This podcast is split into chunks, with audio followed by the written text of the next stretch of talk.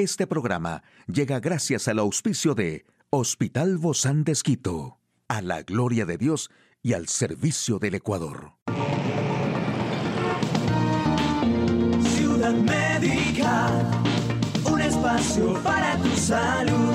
Hola, ¿qué tal? Qué gusto poder acompañarte. Yo soy Ofelia Díaz de Simbaña en este mundo tan apasionante de la salud. Hoy te comparto un método que usan los soldados como truco para quedarse dormidos en dos minutos. Y bueno, la primera parte de este método consiste en realizar una exploración del cuerpo. Tienes que relajar todos los músculos de tu cuerpo una y otra vez. Primero, relaja los músculos de tu cara, tu frente, alrededor de tus ojos. Ay, mejor no lo hago porque me puedo quedar dormida en este momento.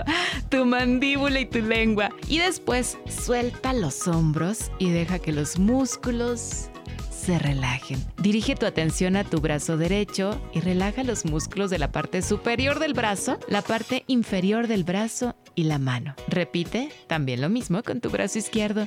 Respira profundamente y deja que tu pecho se relaje. Ahora relaja los músculos de ambas piernas. Ve de arriba a abajo. Primero relaja los muslos, luego las rodillas, las espinillas y finalmente los pies. Y la segunda parte, ahora que todos tus músculos están relajados, es hora de un espectáculo, o mejor dicho, de una visualización. Cierra los ojos e imagina una de las siguientes situaciones. Elige la que más te llame la atención. Estás acostado en una hamaca negra en una habitación que está completamente oscura. Estás acostado boca arriba en una canoa flotando en el agua y el agua está tranquila y el cielo sobre ti es de un azul brillante. Si esto no funciona de inmediato, no te rindas. Puedes llevar hasta seis semanas dominar este truco y será cada vez más fácil.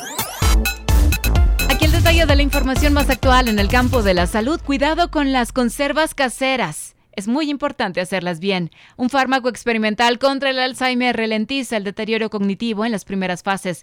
¿Qué puedes hacer para cuidar tu corazón? Ya lo sabremos. Las conservas caseras mal elaboradas pueden provocar botulismo, una enfermedad poco frecuente pero potencialmente muy grave. Por eso, si vamos a elaborarlas, es fundamental saber cómo debemos hacerlo. Hay épocas del año en las que se nos acumula tal cantidad de alimentos que no sabemos qué hacer con ellos. Es lo que ocurre, por ejemplo, a finales de verano con tomates, pimientos, calabacines y muchos otros vegetales, sobre todo si tenemos un huerto. Para aprovechar toda esa comida y no tener que tirarla, lo que se suele hacer es elaborar conservas caseras. Y por eso hay infinidad de artículos y videos en Internet donde se anima a elaborar conservas caseras siguiendo estas instrucciones. El problema es que se suelen omitir algunos aspectos que son fundamentales para lograr de esas conservas que sean seguras y no pongan en riesgo nuestra salud. Hay que tomar en cuenta algunas cuestiones muy importantes. En primer lugar, es fundamental mantener unas adecuadas condiciones higiénicas. Nuestras manos, los utensilios y las superficies de la cocina deben estar limpios y secos. Los tarros y las tapaderas deben estar limpios, desinfectados y secos. Los alimentos deben estar limpios y en buen estado. Un fármaco experimental contra el Alzheimer fabricado por las compañías Eisai, CD, LTD y Biogen ralentizó el deterioro cognitivo y funcional en un gran ensayo con pacientes en las primeras fases de la enfermedad, un avance que supondría un gran impulso para los estudios similares que llevan a cabo Roche y Eli Lilly. La tasa de efectos secundarios de edema cerebral asociados a los tratamientos antiamiloides fue del 12,5% en el grupo de lecanemab frente al 1,7% en los grupos de placebo. Sin embargo, muchos casos no causaron síntomas, ya que la inflamación cerebral sintomática se observó en el 2,8% de los pacientes del grupo de lecanemab. Las enfermedades cardiovasculares son la principal causa de muerte en el mundo. Se estima que cada año se cobran alrededor de 18 millones de vidas. Estas enfermedades constituyen un grupo de trastorno del corazón y los vasos sanguíneos que incluyen arteriopatías, periféricas, enfermedades de los vasos sanguíneos que irrigan los medios superiores e inferiores, cardiopatías congénitas, malformaciones del corazón presentes desde el nacimiento, cardiopatías coronarias, enfermedades de los vasos sanguíneos que irrigan el músculo cardíaco.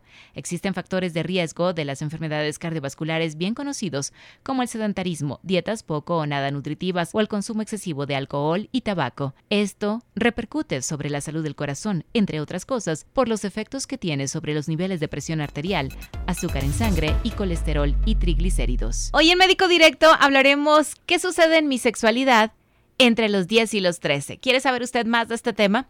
Lo invito a que nos acompañe. Una charla amigable con nuestro invitado. Hoy recibimos con muchísimo agrado a nuestra querida amiga, doctora, médica sexóloga, la doctora Mónica Ortiz. Ella es sexóloga médica y también terapista de parejas. Muchísimas gracias, Moni, por acompañarnos. Bienvenida. Gracias, Ofe. Siempre es un placer. Y el título, quizás, de lo que vamos a hablar hoy tiene una doble intención, porque está como dice, de entre los 10 y los 3, que no necesariamente es solo de, entre en esa edad, ¿no? Porque quizás todos los papás nos ponemos a reflexionar qué sucede en eso, pueden decir, sí, está en la pubertad, está en la adolescencia. Pero la pubertad ahora puede llegar con a mayor anticipación. Hay niñas, por ejemplo, que empiezan a menstruar, que su menarquia llega a los nueve años, sin ser algo patológico, ¿sí? O a veces puede alargarse un poquito más, Entonces, de aquí, dicho esto a propósito del título que le hemos puesto, es eh, siempre estar al tanto, ¿no? Porque a veces hace falta una evaluación, por ejemplo, para descartar que esto no esté viniendo muy pronto o se esté tardando. Y sabemos que la mayoría de escuelas, de colegios, pues ya nos dan estos cursos de orientación sexual en esta etapa de la preadolescencia y también de la adolescencia. Y es muy importante, obviamente, pero también es importante cómo lo impartimos en casa. Y hoy queremos hablar de esas ayudas para nuestro pequeño o nuestra pequeña que ya están en la etapa de la preadolescencia, podemos decirlo así. Yo he comentado con algunos padres y me dicen, sabes que a mí me da miedo de que se despierte su sexualidad antes de tiempo, porque ahorita siento que todo es tan infantil, todo es un niño, es una niña y no quiero despertarle, entonces mejor yo le voy diciendo poco a poco las cosas en casa. Siempre, Ofe, es recomendable hablar un poquito antes de que suceda eso. Es decir, pero no los incitamos a... Ah, esa es una de las barreras que hay que, una de las falsas creencias que hay que desmontar, ¿ya? El que uno, por ejemplo, hable de menstruación, obviamente no es que va a adelantar el periodo menstrual, es algo que es necesario. Que uno puede hablar inclusive de métodos de anticoncepción, no tan pequeños, ¿no? Pero sí un poco antes. Y parte de eso yo quiero mencionar algo. La responsabilidad de la educación sexual siempre va a ser de los padres, ¿sí? es un apoyo, es algo que complementa lo que pueda suceder en el ámbito educativo, en su escuela, colegio, en, algún grupo juvenil, por ejemplo, en el que estén asistiendo, en una iglesia. Es un complemento, no es la responsabilidad directa de ellos. Entonces, dicho desde esta forma, ellos van a recibir mucha información, queramos o no. Por ejemplo, se les puede estar hablando de métodos de anticoncepción, se puede estar hablando de, sobre todo desde la genitalidad se educa mucho, no desde la integralidad. Entonces, en la escuela. Entonces, ellos ya recibieron una información y nosotros no empezamos a hablar también al respecto, van a quedar con una información o reduccionista o sesgada o no vamos a poder filtrar nuestros valores o nuestras creencias también. Pero ¿a qué edad, Moni, se da esto, por ejemplo, ya de los métodos anticonceptivos? Porque estamos hablando de niños, yo todavía los considero niños, ¿no? De 10 a 13 años, que a lo mejor ni siquiera en su mente todavía está ese pensamiento. A lo mejor estoy hablando va todo por etapas. Quizás no, no, sea la época de hablar de métodos de anticoncepción, pero sí hablar de lo que es el embarazo, sí hablar de lo que implica la actividad sexual, porque se dice, por ejemplo, que ya había hablado de algunas fuentes de información que de las cuales se pueden tener, que es la escuela, por ejemplo, el colegio, sus amigos, algún grupo juvenil, pero también reciben información del internet y en esa de sus amigos también eh, puede ser o sus falsas creencias o lo que ellos ya han visto en el internet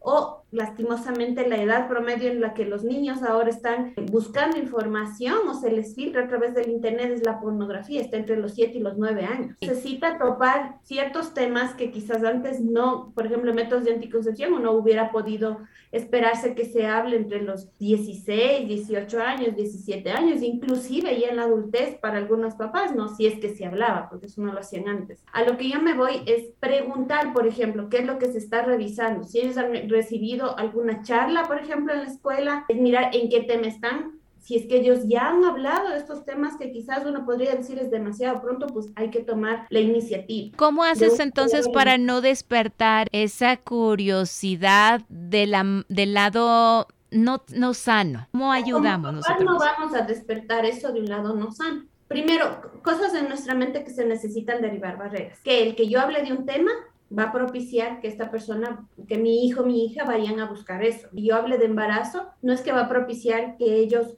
vayan a embarazarse, me explico, vayan a tener actividad sexual. Es todo lo contrario, eso lo dicen las investigaciones. Si ellos reciben información en casa, van a tener más bien nuestros valores y principios. Hay que vencer nuestros propios prejuicios, que a lo mejor tengamos muchos miedos. Digamos, a lo mejor yo pude haber vivido un abuso sexual a los 11 años. Entonces, ese temor, si yo no lo he tratado, puedo venir y transmitirlo a mis hijos inseguridad, con muchas otras cosas más. Entonces hay que trabajar desde esa parte, ¿sí? Desde vencer mis prejuicios, por ejemplo, si yo nunca recibí educación sexual, tenga mucho temor o si de pronto si lo que me transmitieron mis papás era bastante miedo, inseguridad, es lo que yo estoy transmitiendo también a mis hijos. Creo que aquí un punto clave es cuándo es necesario que los papitos conversemos con los hijos preadolescentes, porque no siempre es tan sencillo y a lo mejor estamos esperando el momento perfecto pero es posible que dejemos pasar las mejores oportunidades y que no sepamos en qué momento son.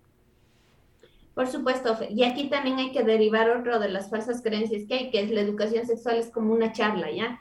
Como que yo me siento a los ocho años y hablo específicamente de esto, no es así. Hay que entender que la sexualidad es algo integral y que se da todo el tiempo. Entonces, todo el tiempo estamos educando. Cuando callamos también estamos transmitiendo algo, ¿sí?